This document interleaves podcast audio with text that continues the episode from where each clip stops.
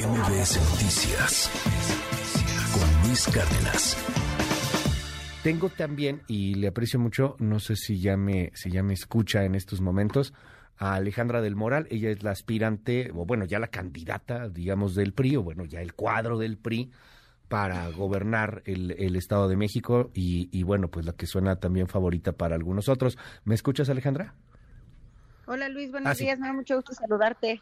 Gracias, Alejandra, Alejandra del Moral. Eh, oye, a ver, ¿qué, qué, plantearon ayer? ¿Cómo, ¿Cómo ves esto que, que sucede entre las dirigencias locales?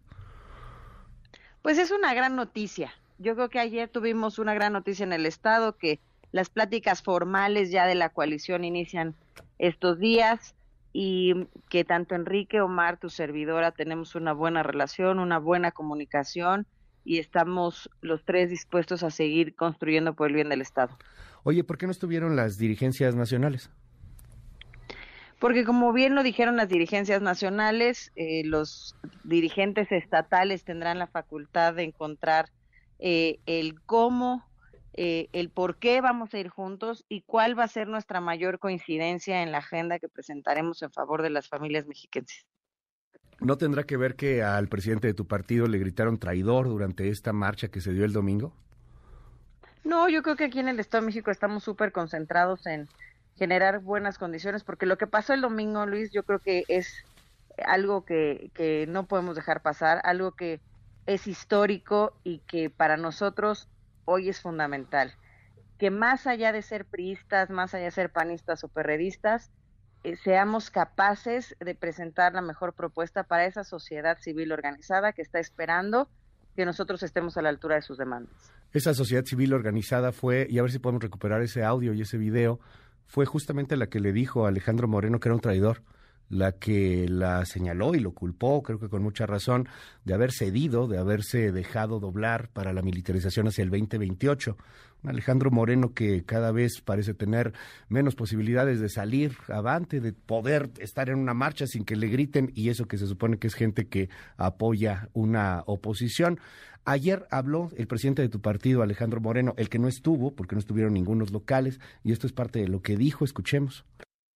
Y lo que estamos haciendo es fortalecer la defensa al régimen democrático, a esta parte fundamental que hoy tenemos como coalición de presentarle una buena propuesta a México. Bueno, y es un paso firme, un paso sólido para darle esa firmeza, esa robustez a nuestra coalición, integrarla en el 2023 en el Estado de México y en Coahuila y preparar la coalición sólida para el 2024. ¿Suma o resta Alejandro Moreno? Te lo pregunto porque, bueno, pues tú eres el aspirante del PRI. Pues mira, el presidente nacional del PRI tiene las facultades estatutarias para firmar la coalición, para registrar la candidatura a la gobernatura si el PRI encabeza esta coalición. Y bueno, pues lo más importante para nosotros en el Estado de México es concentrarnos en el Estado de México. En el 2021, como ya lo dijo Enrique hace unos minutos contigo, esta coalición ganó por más de medio millón de votos a la coalición que teníamos enfrente. Lo vamos, es mucho trabajo el que tenemos por delante. Tenemos que organizarnos, tenemos que presentar la mejor propuesta y volver a ganar el 2023. Eh, a ver, eh, llama, llama la atención también eh, el día de ayer que, que aún no hay un método determinado. Yo se lo preguntaba a Enrique Vargas hace un momento cuándo se van a poner de acuerdo en un método determinado y no sienten que les están ganando en la competencia. Allá ya van en Operación Cicatriz, allá está súper oficializada la candidata Delfina Gómez. ¿No van lentos? Nosotros tenemos desde hace varios meses, Luis, esta, esta dinámica y esta agenda. A final de cuentas, no ha sido como fue el año pasado, no fue sencillo ponernos de acuerdo, fuimos adversarios durante mucho tiempo y estuvieron por encima de eso nuestras coincidencias más que nuestras diferencias.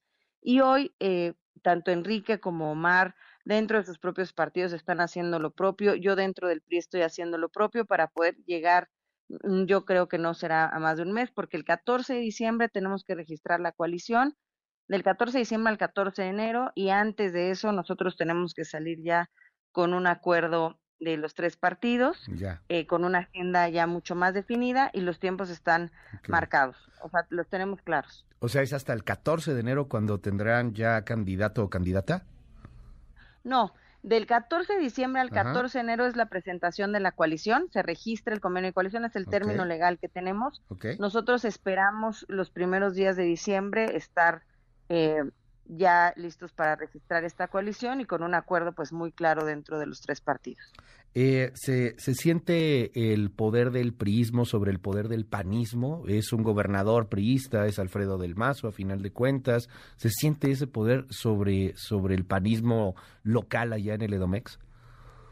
Pues yo te diría, nosotros respetamos mucho al PAN. A final de cuentas, hoy somos coaligados, socios en esta parte de cómo construir esta coalición. Eh, los, los representantes que hoy tiene el PAN en el Congreso local, en el Congreso Federal o en los ayuntamientos, pues son alcaldes que también podríamos determinar como nuestros, son, son representantes aliancistas y, y, más allá de, de, si estamos por encima del PAN, yo creo que hoy debemos demostrar un gran respeto los tres entre los tres y pensar que no es un tema de quién es mejor, quién es más, sino cómo juntos logramos ser eh, lo que la ciudadanía está esperando de nosotros. Eh, ahora, en la operación cicatriz, ¿qué van a hacer? O sea, después si alguien queda o no queda, ¿no habrá susceptibilidades dañadas, egos tronados? Mira, yo creo que los tres somos eh, políticos profesionales, estamos conscientes de lo que el reto del 23 requiere de nosotros y tanto Enrique, Omar como tu servidora estamos listos para ponernos de acuerdo rápido y salir juntos para el 2023. Bueno, pues vamos a seguir muy de cerca el tema. Me insisten en esto y yo creo que sí, porque al final de cuentas, pues eres la, la representante del PRI y hoy día quien está al frente del PRI es para muchos un ser impresentable. Y, y, yo quiero que nos, que nos digas, que al auditorio, a los que te estamos escuchando, pues qué opinión te merece, al final de cuentas, el presidente de tu partido cuando dice cosas como estas. Yo siempre les he dicho, el hijo de puta que vergüenza verguiza, salvaje. Nada más te voy a dar un dato. A los periodistas hay que matarlos a balazos, papá. Hay que matarlos de hambre, ya te lo dije. Me da miedo que sea ese PRI el que gobierne el Estado de México. Yo creo que el PRI del Estado de México, Luis, ha demostrado muchas veces, no una sola vez, su altura de miras, su capacidad de, de buen gobierno, de buena eh, comunicación política, de respeto a los periodistas, de respeto a los empresarios, de respeto a los ecologistas, a los deportistas y de generar condiciones de alianza también con ellos. Entonces, eh, para mí es muy importante, eh, por ejemplo, decirte, el PRI del Estado de México fue el, fue el único PRI de todo el país que, que, que creció en 2021, que recuperó en 2021 y que hemos logrado estar concentrados verdaderamente en lo que la gente está eh, exigiendo de nosotros. ¿El mismo PRI que solapa a su líder? ¿El mismo PRI que no se atreve a señalar ni con el pétalo de una crítica a su presidente? No, yo creo que el PRI está, el PRI del Estado de México no está, mira, yo siempre he dicho, eh, Luis, que hay que verdaderamente ver cuáles son nuestras prioridades. Hoy las prioridades del PRI del Estado de México es generar primero una coalición eh, plural, eh, exitosa, que encabece las, las causas de, los mexiquenses. En segundo lugar, una alianza con los ciudadanos y el tercer paso será convencer a miles y miles de ciudadanos que no militan en ningún partido y que ven en nosotros una posibilidad de representar sus causas. Prioridades, la empatía será alguna prioridad, la protección de la seguridad será alguna prioridad, el asunto de que te asaltan en una combi todos los días, el asunto de que la gente no se siente segura en el Estado de México, de que está tratando de buscar mejores oportunidades de vida, la empatía será una prioridad. Sin duda es una prioridad. Ahorita no, no, podemos hablar de propuestas, pero no es para nadie extraño que el tema de seguridad tendrá que ser una prioridad, que el tema económico tendrá que ser una, el de empleos tendrá que ser una prioridad, el que sigamos defendiendo a las mujeres y poniendo a las mujeres en el centro de las políticas públicas tendrá que ser una prioridad, que los jóvenes mexicanos tengan oportunidades, es decir, este no es nada nuevo, es lo que la gente está pidiendo y es lo que juntos, PAN, PRI, PRD, tendremos que ponernos de acuerdo. Oye, y se le preguntaba eh, finalmente Enrique Vargas hace un rato, te lo pregunto a ti también, si hay un candidato hombre en el Estado de México, ¿no tendría forzosamente que ser mujer en el Estado de Coahuila? Bueno, por apenas salió la resolución del tribunal y la modificación constitucional que se hizo en el estado. Este, ahorita tendrían la posibilidad de ser hombre o mujer, pero bueno, yo haré votos y espero hacer las mejores eh, eh, oficios políticos para que sea mujer en el Estado de México. Bueno, pues estaremos ahí atentos. Es Alejandra del Moral. Gracias por tomarme la comunicación, Alejandra. Gracias a ti, Luis. Que tengas muy buen día. Igualmente. MBS Noticias Cárdenas.